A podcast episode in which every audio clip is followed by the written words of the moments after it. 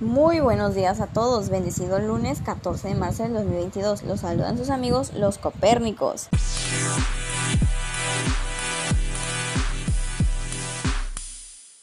Regresando de este pequeño corte comercial, vamos a iniciar mandándoles saludos a aquellos que están escuchando este lindo programa de radio. Vamos a una pequeña pausa comercial y ahorita vamos a hablar sobre qué tema vamos a tocar hoy.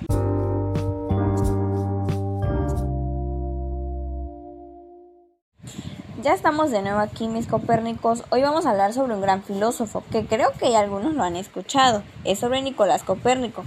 Supongo que ya que les mencioné el nombre ya han de tener una idea, ¿verdad? Bueno, vamos a hacer un pequeño comercial y a la vuelta vamos a resolver alguna de nuestras preguntas sobre este gran filósofo, sobre qué es, quién es y realmente a qué se dedicó Nicolás Copérnico. Es va a estar muy interesante el tema, así que no se vayan.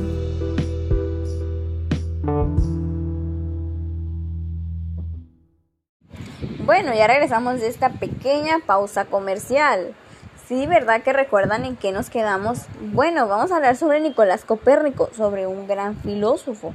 Muchos lo han de haber escuchado, pero pocos han de saber sobre él. Bueno, pues para que sepan un poco más, vamos a meternos más a su biografía.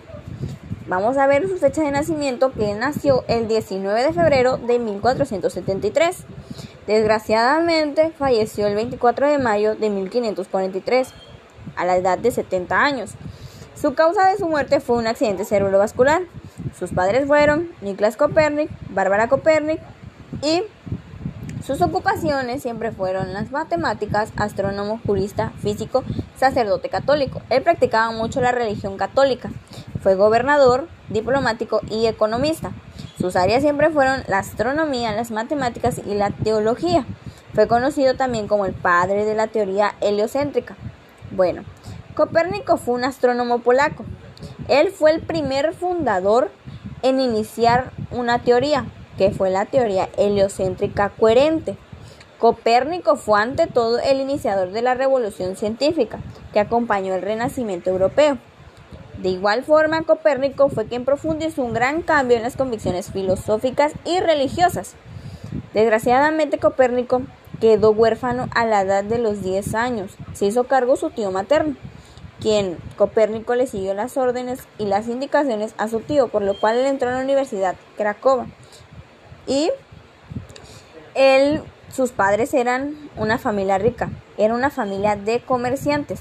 Copérnico pasó aproximadamente trabajando en el proyecto heliocéntrico 25 años para desarrollarlo.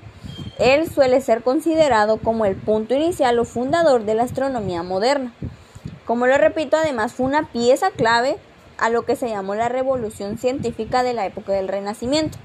Copérnico fue, una gran pieza para sacar teorías, como bien lo dije aquí. En un momento más vamos a hablar sobre sus hechos y todo eso. Así que no se vayan, vamos a un pequeño corte.